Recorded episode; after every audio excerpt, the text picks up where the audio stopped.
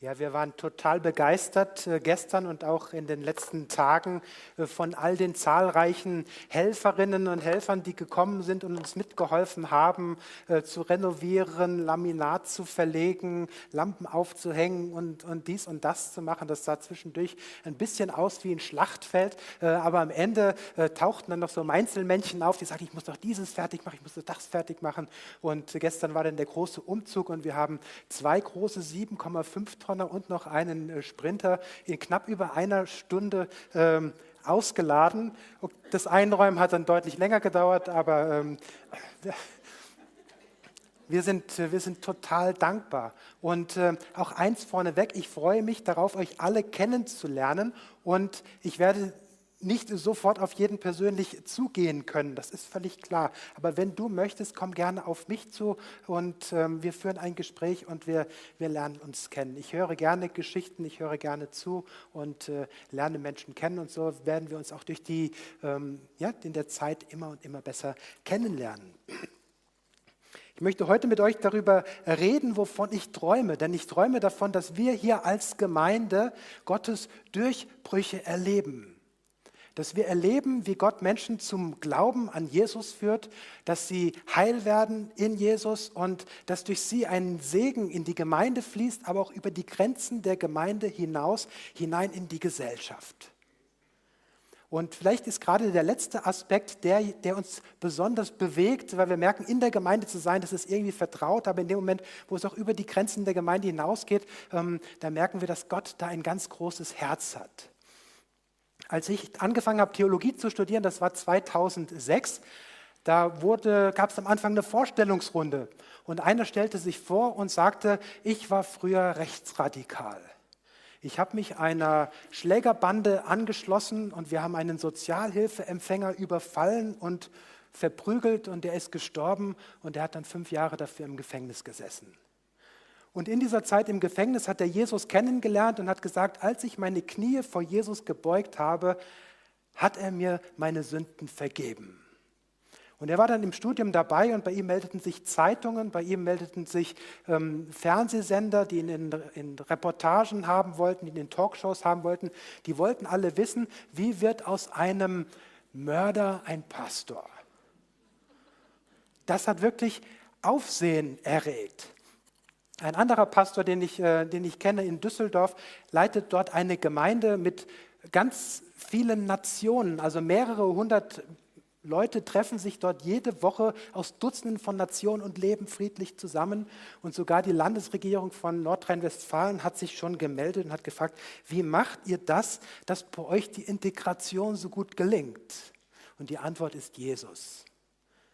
Wie cool ist das, wenn man die Aufmerksamkeit vielleicht sogar der Medien und der Politik, die sich ja vielleicht nicht sonst so für die Christen interessieren, bekommt, weil sie sagen, wir kommen an euch gar nicht mehr vorbei, weil das, was dort geschieht, ähm, so offensichtlich, so außergewöhnlich ist.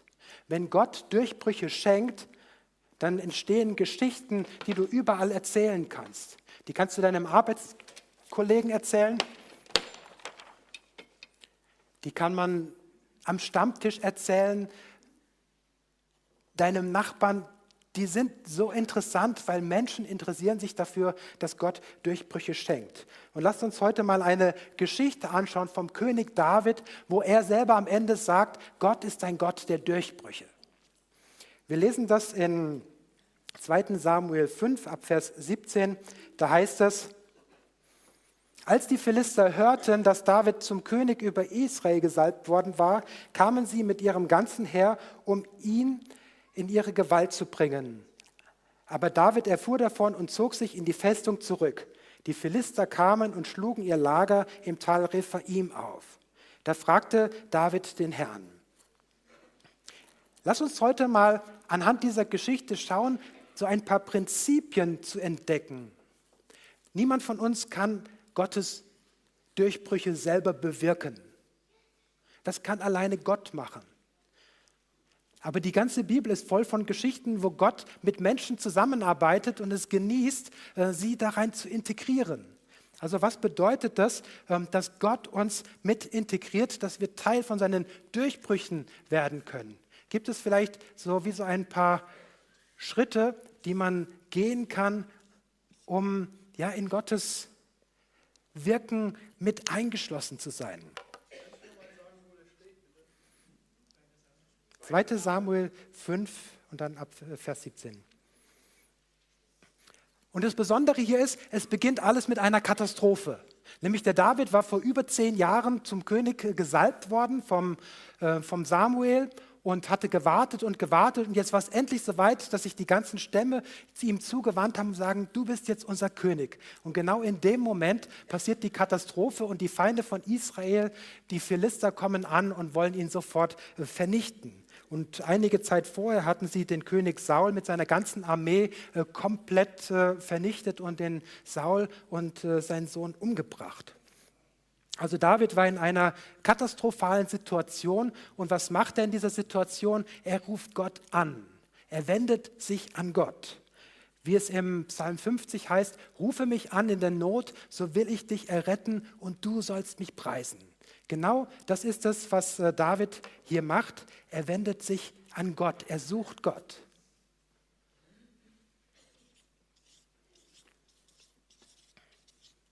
Wir waren in den Sommerferien in Italien und äh, da war ich surfen und habe auch so einen Surfkurs gemacht und äh, auch so ein paar Videos geschaut. Und wenn so ein Video zehn Minuten dauert, dann wird drei Minuten was vorgeführt und den Rest der Zeit geht es darum zu zeigen, was man für Fehler machen kann ähm, und wie man dann ins Wasser fällt. Und das fiel mir auf, David hätte hier gewaltige Fehler machen können. Er hätte nämlich anders reagieren können. Er hätte zum Beispiel bitter werden können. Er hätte zu Gott gesagt, hey, jetzt habe ich über zehn Jahre gewartet, dass ich endlich König werde und schon entsteht diese Katastrophe. Das kann doch nicht wahr sein, dass du meine Berufung ähm, so gegen die Wand fährst. Er hätte bitter sein können. War er aber nicht. Er hat sich an Gott gewendet.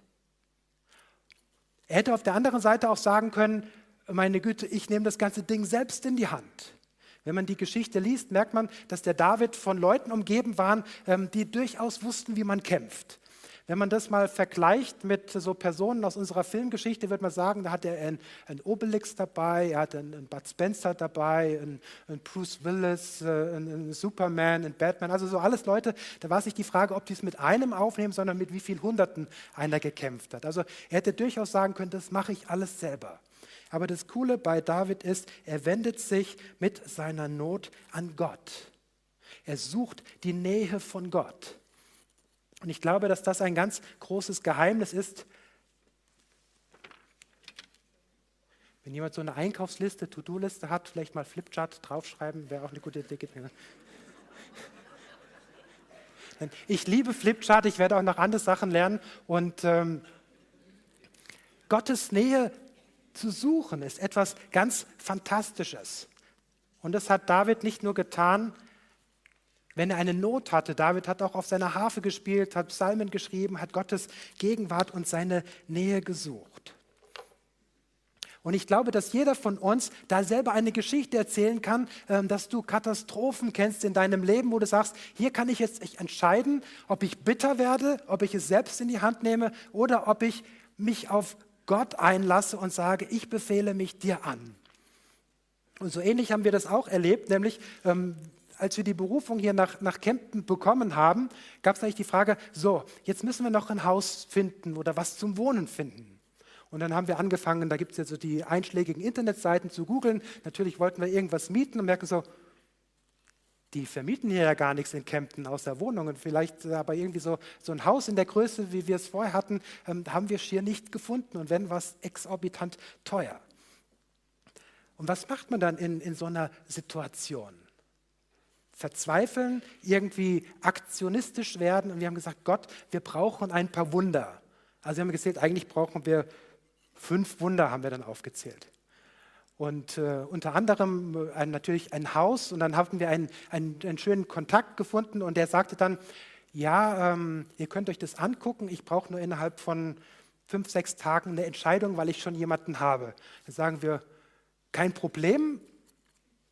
Ähm, dann wir eigentlich wollten wir woanders hinfahren, dann sind wir hier nach Kempten gekommen, ich mit unserer ältesten Tochter Marilisa, haben uns das angeschaut, haben gesagt, wow, das könnte es sein.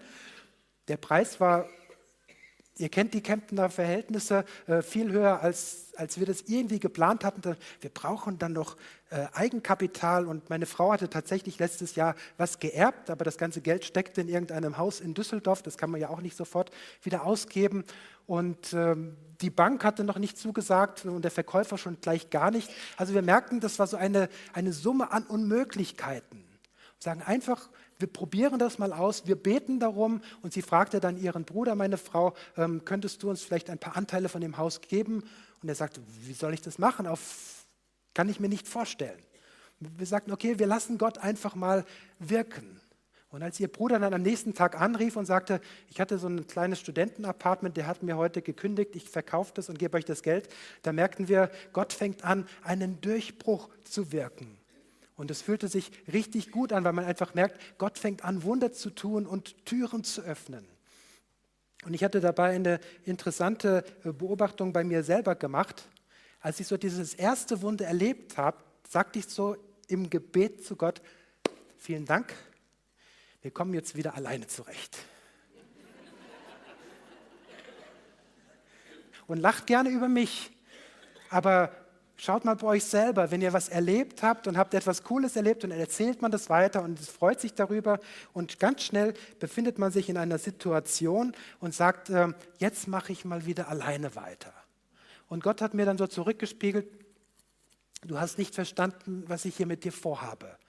Das, was du jetzt erlebst, soll das neue Normal sein. Also eine ganz tiefe Abhängigkeit von mir soll dein neues Normal sein. Ich möchte dich ganz dicht in meiner Nähe haben. Du sollst mich suchen in jeder erdenklichen Situation und sollst nicht immer dein eigenes Ding drehen, was ich total gerne mache, sondern du sollst auf mich vertrauen. Und dazu kam mir so diese Bibelstelle aus Jakobus 4, wo es heißt, ähm, naht euch zu Gott, so naht er sich zu euch. Und direkt im gleichen Vers heißt es noch, Martin Luther übersetzt es so, dass ich es nie verstanden habe, heiligt eure Herzen, ihr Wankelmütigen. Ich dachte so, was heißt denn wankelmütig? Dann habe ich das mal im Griechischen nachgeschlagen und ins Deutsche zurück übersetzt. Äh, das heißt, zwei Seelen zu haben.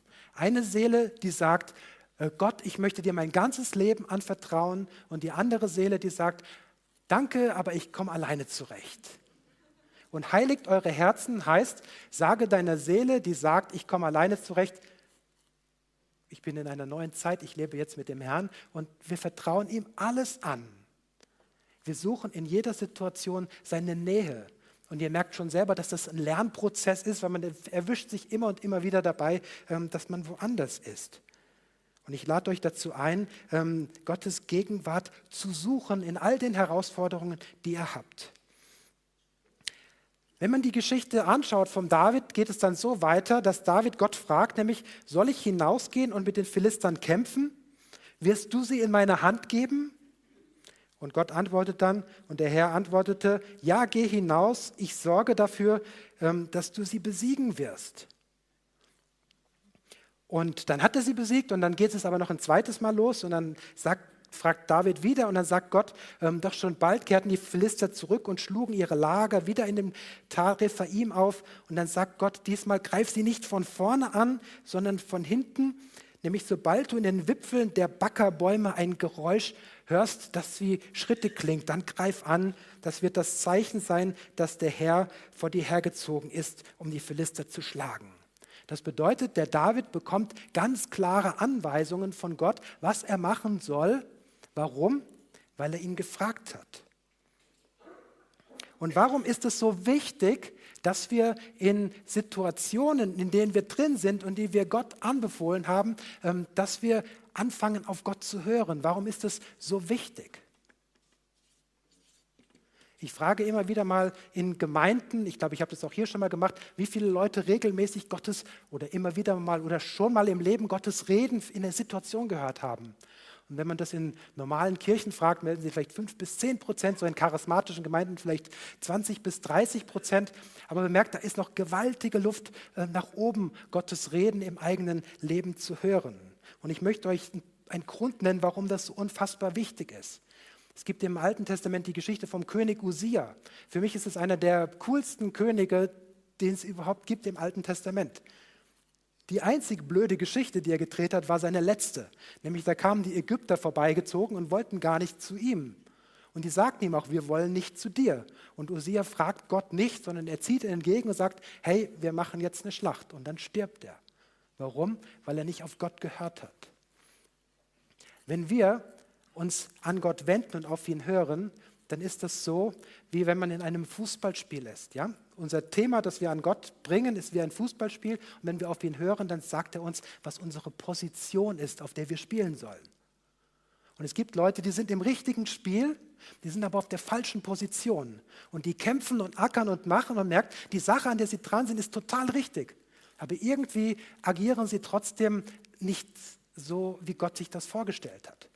Wenn ihr die Geschichte vom Abraham kennt, ähm, dem hat Gott gesagt, opfere deinen Sohn Isaak. Und dann ist er losgezogen zum Berg Moria und fing an, seinen Sohn zu opfern. Und dann hat Gott nochmal gesprochen hat gesagt, mach das nicht, ich habe ein stellvertretendes Opfer, nämlich einen Widder. Wie gut ist es, dass Abraham auf Gott gehört hat? Sonst hätte er erstens seinen Sohn umgebracht und keinen Erben mehr gehabt und zweitens hätte er noch diese geniale Prophetie des stellvertretenden Opfertodes platt gemacht. Also es kommt vor, dass Gott in den Situationen, in denen du bist, zu dir redet und dir einen Hinweis geben will, zu sagen, ich habe eine besondere Position, wie du spielen sollst, eine Taktik, was du spielen sollst. Und wie gut ist das, äh, wenn man anfängt, auf ihn zu hören. Bei uns war das zum Beispiel so, ähm, wir haben dann äh, die Zusage von meinem Schwager gehabt und dann habe ich mit der Bank telefoniert, habe gesagt, äh, ich bräuchte einen Termin, sagen die nächste Woche, sage ich, nee, ich bräuchte eigentlich schon in drei Tagen ein Ja oder Nein. Und dann haben wir telefoniert und die Bank sagte dann auch, okay, das können wir uns vorstellen. Und dann haben wir unseren, äh, den potenziellen Verkäufer kontaktiert, äh, der übrigens auch an Jesus glaubt. Und der sagte dann später, er hatte drei Angebote, er hat gebetet, wem soll ich das Haus geben? Und er sagte, er bekam eine Antwort, den Lotzens. Also Gott hat fantastische Türen geöffnet und äh, meine Frau sagte dann immer, Matthias, ich vertraue dir. Ich vertraue dir, du bist BWLer, du kannst rechnen. Aber in unserer Kalkulation war ein angenommener Verkaufspreis für unser Haus ähm, in Baden-Württemberg. Und da sind ja die, teuer, die, Häuser nicht so teuer wie im Allgäu, zumindest nicht im Filztal, wo wir herkommen. Und ich habe so einen inneren Stress bekommen, ob wir eigentlich den Kaufpreis kriegen, den wir brauchen, weil sonst platzt die Kalkulation, dann macht es und dann platzt das alles. Und dann bin ich auf die Idee gekommen, das dauert manchmal lange, wieder auf Gott zu hören und zu fragen, Herr, was sollen wir jetzt tun? Und ich bekam eine Antwort, nämlich, was machst du dir für Sorgen um mein Geld? Ich so, ach, dein Geld.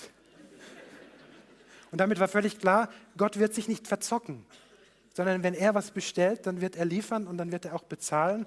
Und äh, wir, wir haben das erlebt. Und das ist so genial, auf Gottes Reden zu hören. Und da stellt sich natürlich die Frage, da öffnet sich ein riesiges Fenster, wie kann man Gottes Reden hören? Dafür ist diese Predigt bei weitem nicht, äh, nicht lang genug. Aber ich möchte dich ermutigen zu sagen, Gott, ich möchte dein Reden hören. Die Tage war ich hier in Kempten unterwegs. Ich bin immer zum Baumarkt hin und her gefahren und hatte einen Brief auf dem Beifahrersitz und es ging darum, einen Briefkasten zu finden. Und ich bin ungefähr fünfmal hin und her gefahren. Ich habe keinen Briefkasten gefunden. Ich habe gedacht, die Kemptener und die Bayern verschicken nur noch E-Mails. Es gibt hier keine Briefkästen mehr.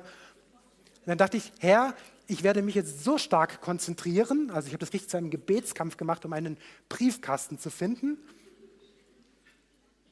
ich habe jetzt, würde das Beispiel so gerne erzählen, dass dann sofort der Briefkasten kam. Der kam aber, als Briefkästen sind ja nicht an den großen Straßen. Ich glaube, die sind immer in irgendwelchen kleinen Winkeln. Keine Ahnung. Auf jeden Fall habe ich dann, ähm, hey Siri, wo ist hier ein Briefkasten? Und im Umkreis von anderthalb Kilometer waren fünf Briefkästen. Und mein Blick wurde geschärft. Ich werde jetzt jeden Briefkasten entdecken. Warum? Weil ich einen Blick dafür habe und sie überall sind. Und der Vergleichspunkt ist, Gottes Reden ist in deinem Leben. Du kriegst es einfach nur nicht mit, weil du dich permanent auf was anderes konzentrierst. Und wenn du Gottes Reden hören willst, dann sag zu ihm, Herr Jesus, das machen wir jetzt mal. Wenn du möchtest, sprich das Gebet mit, Herr Jesus Christus, ich möchte dein Reden hören in meinem Leben. Fang heute damit an. Amen. Also wenn du das hörst, komm zu mir, erzähl mir die Geschichte, Gott wird anfangen, vielleicht bist du auch unsicher, ähm, dann rede mit jemandem darüber, dem du vertraust und du wirst entdecken, ähm, das wird losgehen. Aber Gottes Reden ist jetzt nicht nur ähm, im Anführungszeichen übernatürlich, dass er so in unsere Gedanken reinspricht. Gott redet, ich würde behaupten, zumindest 80 Prozent durch sein Wort, also durch die Bibel, die wir schon fest in Händen halten können. Und unser König David hat da ein bisschen geschlampert. Also wenn man die Geschichte weiterliest, merkt man, in der nächsten Episode bringt David die Bundeslade, also die Gegenwart Gottes, nach Jerusalem. Das ist etwas absolut Fantastisches zu machen. Das ist genau Gottes Willen. Das Einzige, was er falsch gemacht hat, ist, er hat nicht in die fünf Bücher Mose geschaut, in Klammern, die er wahrscheinlich sehr gut kannte. Da heißt es nämlich, wenn er die Bundeslade transportiert, dann wird die von den Leviten getragen. Und David hat ihn auf einen Ochsenkarren drauf gemacht. Das war eine effiziente Transportmethode der Philister. Die haben nämlich mal die Bundeslade geklaut und sie dann mit einem Ochsenkarren zurückgebracht. Und dann passiert ein Unglück, ein Mensch kommt zu Tode. Warum? Weil David nicht auf Gott gehört hat. Obwohl das, worum es ging, hätte ihm jeder Viertklässler sagen können, die Bundeslade wird von der Sippe der Kehatiter, wo auch Mose und Aaron herkommen, äh, an Stangen getragen und nicht auf so einem komischen Karren gefahren. Und wie oft ist Gottes Willen völlig klar in der Bibel für uns sichtbar? Und das Schöne ist, du musst nicht die ganze Bibel dafür kennen und lesen wie so ein Juristenprofessor, sondern Jesus hat an zwei Stellen gesagt, wenn du das beherzigst, hast du die ganze Bibel verstanden, die ganzen Gesetze und die Propheten. Das sagt er beim höchsten Gebot. Du sollst Gott, deinen Herrn lieben und deinen Nächsten wie dich selbst. Und das sagt er bei der goldenen Regel, so wie euch die Leute, so wie du von den Leuten behandelt werden willst, so behandle sie auch. Und ich beobachte manchmal so Christen- und Gemeindesituationen und fange bei mir selber an, sobald man einen Konflikt hat, das Erste, was außer Kraft gesetzt wird, ist die goldene Regel. Wenn der mir was Böses getan hat, tue ich ihm auch was Böses. Dann ist man auf einer Sandkastentheologie, wo sich der eine die Stippe und die andere Stippe über den Kopf haut und da ist man so schnell drin. Als wir jetzt das Haus, das Haus gekauft haben, ähm, habe ich gebetet, Herr, wir brauchen einen Käufer, Verkäufer, der so fair ist und einen ganz fairen Kaufpreis macht. Aber wenn wir unser Haus verkaufen, brauchen wir den maximalen Preis. Und ich bekam nur so die Antwort so, hast du schon mal was von der goldenen Regel gehört? ich sagte, ja klar. Und dann dachte ich so, okay, das bedeutet, wir müssen auch einen fairen Preis machen. Und das ging immer so weiter. Wir sind der Verkäufer, als wir anfingen umzuziehen äh, und zu renovieren, also wir waren ein bisschen im Stress, rief an und sagte, ich bräuchte noch ein paar Leute, du hast ja so viele Helfer, die mir beim Streichen helfen. Ich kann ja jetzt keine Leute hier aus der Gemeinde, ich könnte höchstens selber hingehen. Ich dachte, wie soll ich jetzt da hingehen und beim Streichen helfen? Gott, also du hast hier 20 Leute, die dir helfen, dann könntest du doch auch ein bisschen was an ihm weitergeben, oder? Goldene Regel. Er hat dann Gott sei Dank wieder abgesagt, sodass ich nicht hinfahren müsste. Dann hätte er auch gesehen, wie schlecht ich streiche. Insofern war das dann alles wieder gut. Aber wie gut ist es, äh, Gottes Reden offenbart sich auch in seinem Wort, wenn du die Bibel liest. Und gerade diese goldene Regel und das höchste Gebot, wenn du das mal runterbrichst in deinem Leben, wirst du ganz geniale ähm, Entdeckungen machen. Das bedeutet, ähm, wenn man bis hierher schaut, Gottes Durchbrüche erlebt David, weil er seine Nähe gesucht hat und weil er auf Gott gehört hat. Also er war ihm gehorsam. In dem Wort Gehorsam, Gehorchen steckt ja auch das Wort Hören drin. Und ich glaube, dass das wie so eine Formel im Reich Gottes ist.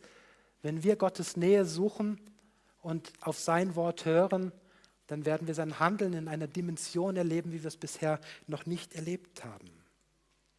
Und ähm, ja, wenn wir so auf die Zielgerade kommen, ähm, David tut, äh, was Gott ihm gesagt hat in diesen beiden Schlachten. Also es kommt so sein Tun dazu. Und er zieht mit seinen Leuten in die Schlacht und sie fahren einen großen, äh, einen großen Sieg ein. Und David bezeichnet das hinterher und sagt, ähm, er brauste durch meine Feinde hindurch wie eine wütende Flut. Vielleicht kennt ihr noch die alten Asterix- und Obelix-Filme, wenn so der Obelix so durch dieses römische Heer durchrast und die alle umeinander fliegen. Ähm, so muss man sich das vorstellen. Er rast durch die Feinde wie durch eine Flut. Und er hat ja wirklich solche Kämpfer dabei gehabt und äh, das war äh, fantastisch. Und ich bin davon überzeugt, dass es nicht schwer ist, Gottes Willen zu tun. Es geht einfach darum, dass wir eine Bereitschaft haben. In den allermeisten Fällen fordert Gott uns heraus, Dinge zu tun, die wir gut können. Also er fordert uns heraus, Dinge zu tun, ähm, die wir gut können. Und David konnte mit seinen Leuten, das waren Krieger, die konnten gut kämpfen. Und dazu hat er sie aufgefordert, eine Schlacht zu schlagen. Und genau ähm, darin äh, war er gut gewesen. Manchmal geht es auch darum, das zu entdecken, worin du gut bist. Wir waren jetzt auf so einer Zeltstadt-Freizeit gewesen ähm, in den Sommerferien und unsere Kinder waren im Programm. Unser Sohn Daniel kam zurück und sagte, ich glaube, ich habe die Gabe der Heilung. Sage ich, woran machst du das fest? Sagst du, ich hatte Schluck auf und ich habe gebetet und der Schluck auf war weg. Ein paar Tage später hat äh, unsere älteste Tochter Schluck auf und das ist ein Schluck auf, der so richtig stundenlang geht. Ich sagte, Daniel, du hast die Gabe der Heilung. Bete, er betet und der Schluck auf ist weg. ich denke nur so, hm, das ist jetzt noch nicht äh, die Manifestation eines kompletten Heilungsdienstes, aber es ist etwas, wo man merkt, so, ähm, da ist ein Junge, der hat etwas angefangen zu entdecken und der geht dieser Spur nach oder er hat Leute, die ihn darin ermutigen. Und da möchte ich dich auch ermutigen, geh mal diesen Spuren nach und manchmal klingen sie vielleicht ein bisschen kurios, äh, aber Gott schreibt da auch kuriose ähm, Geschichten. Also wenn es um das Tun geht, ist es wichtig, dass wir das umsetzen, was Gott uns gesagt hat. Und äh, eine Botschaft, die Gott hatte, war, ich werde eure Schlachten schlagen, ich werde für euch sorgen. Es war sogar dieser Vers, den Seinen gibt es der Herr im Schlaf. Und wenn jemand mich kennt, ich mache gerne Sachen selber und äh, kümmere mich darum. Und dann war diese Herausforderung schon eine, eine Provokation ähm, gewesen. Und äh, am Ende äh, hatte ja der Herr gesagt, äh, Achtung, ich kümmere mich. Aber dann mussten wir den bei der Bank unterschreiben, äh, dass die Finanzierung alles passt. Und ich denke so, okay, aber dieser Verkaufspreis ist ja immer noch nicht ganz sicher. Also ich meine, Herr, der hat zugesagt, dass er sich kümmert, aber so in Raum und Zeit dachten wir, okay, wir brauchen jetzt einen Käufer, der uns den Kaufpreis bezahlt. Und dann haben wir gesagt, okay, ähm, wann? Bis übermorgen. Dann haben wir gebetet, Herr, wir brauchen bis übermorgen einen Käufer, der den Kaufpreis bezahlt. Und am gleichen Tag kam tatsächlich Bewegung rein, dass Leute sagten, nee, das machen wir doch nicht oder zu diesem niedrigen Preis würden wir das Haus kaufen. Und ich bin ja, ich habe ja früher im Vertrieb gearbeitet, also ich bin ein ausgebildeter Verkäufer und ich hatte so ein paar Interessenten und ich hatte schon so eine Strategie, wenn du die richtig miteinander in Kontakt bringst und so ein bisschen gegeneinander miteinander, dann kriegen wir schon irgendwie den Preis höher. Und Gott sagt, du sollst gar nichts machen. Da sage ich, also dann mache heute mache ich gar nichts. Ich kann noch nicht für morgen garantieren, aber heute mache ich gar nichts. Und am Abend äh, rufen welche an, die wir kannten, die sich auch interessiert hatten und sagen, ja, wir würden das Haus gerne kaufen. Sage ich, schafft auch den Kaufpreis? Sagen sie, ja, bezahlen wir auch den Kaufpreis. Am gleichen Tag. Und wie genial ist es, Gott hat das zugesagt, er hat gesagt, du hältst jetzt mal still und ich kümmere mich. Und Gott hat das gewirkt. Und wie cool ist es zu erleben, dass Gott solche, solche Durchbrüche schenkt. Neulich sagte jemand äh, bei dieser Stillung des Sturmes, was wäre das Richtige gewesen, was die Jünger hätten tun sollen? Er sagt, wenn Jesus schläft, können wir uns auch schlafen legen. Ich hatte neulich so eine Situation, da habe ich so innerlich Stress bekommen, auch schon so mit dem Blick, was jetzt hier alles kommt. Da habe ich auch so gebetet, Gott, wie ist es bei dir so? Und da oben völlig entspannt, ja. Da dachte ich so, dann muss ich mich auch nicht aufregen. Also wir können auf den Herrn schauen und von ihm auch so ein bisschen die, die Stimmung übernehmen. Aber es gab auch eine Situation, als wir wegzogen, ähm, dass Gott sagte, ihr habt jetzt zwölf Jahre neben euren Nachbarn gewohnt. Wenn du da nicht hingehst und nochmal richtig über Jesus redest, ich sage das mal in dem Spruch von Hesekiel, dann werde ich sein Blut von deinen Händen fordern. So, also dieses, äh, ihr könnt nicht äh, weggehen und wart die Christen, die da gewohnt haben. Bin ich hingegangen, habe nochmal so gut es ging, über Jesus geredet, auch wenn die Resonanz natürlich jetzt nicht so sofort so berauschend war. aber er hatte so eine Krebsoperation vor sich und ich sagte, na, wenn irgendwas passiert, äh, also ich komme nochmal vorbei und mache auf jeden Fall die Beerdigung. Und dann kommen wir aus dem Urlaub zurück, 14 Tage später. Matthias Anke kommt rüber. Dann sind wir rübergekommen und sagen, der liegt im Sterben. Und der wartet nur noch auf den Matthias. Ich, hä? Dann sind wir hingegangen, also wir haben es später erfahren, ähm, Organversagen war schon über eine Woche vorher. Also eigentlich, ich bin jetzt kein Mediziner, der hätte eigentlich schon längst tot sein, äh, tot sein müssen. Der hat nur noch auf uns gewartet und wir sind hingegangen und haben dann noch mit ihm gebetet, haben gesagt, auch jetzt öffne dein Herz für Jesus, nimm Gott auf. Der war schon ziemlich dämmerig gewesen, haben gebetet und zwei Stunden später war er tot. Und ich war nachmittags so äh, beim Joggen und am Beten und fragte, was, warum, war der so fixiert auf mich? Dann bekam ich so die Antwort, der hat nicht auf dich gewartet, der hat auf mich gewartet. Ich dachte, wie, wie krass ist das? Also manchmal sagt Gott, entspann dich, ja, mach gar nichts. Und manchmal sagt er, wenn du da nicht hingehst, dann verpasst du eine Chance für die Ewigkeit. Und wie gut ist es, ähm, Gottes Reden da auch zu unterscheiden. Und am Ende feiert der David den Sieg. Er nennt sogar den Ort Gott der Durchbrüche. Und ähm, das möchte ich dir auch empfehlen. Wenn du was erlebst und du hast schon was erlebt, davon bin ich überzeugt, dann fang an, das zu erzählen, dann fang an, das zu feiern und erzähl das deinen Freunden in der Gemeinde, aber auch außerhalb der Gemeinde und gib dabei Gott immer die Ehre. Gib Gott dafür die Ehre. Ich habe einen Freund, der immer sagt, das muss ich noch erzählen zur Ehre Gottes. Das klingt ein bisschen äh, aber es ist fantastisch, weil es ist völlig klar, das, was jetzt kommt, ähm, das ist ein Zeugnis für den Herrn, äh, wo Gott die Ehre gibt. Und da möchte ich dich zu ermutigen, es wird hier auch wieder Gottesdienste geben, wo es Zeugnisse gibt. Ähm, merk dir das, schreib dir das auf, weil man vergisst schnell, wie es genau war und erzähl es weiter und äh, gib Gott damit die Ehre und feier die Siege, äh, die er für dich hat.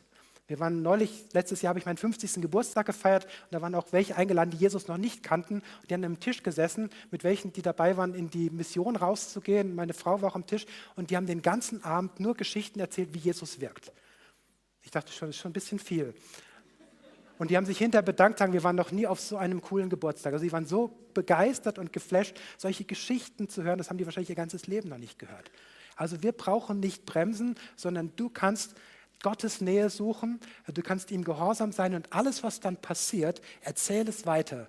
Denn in Offenbarung 19, Vers 10 heißt das, das Zeugnis von Jesus Christus ist das Wesen der Weissagung, ist das Wesen von Gottes Reden.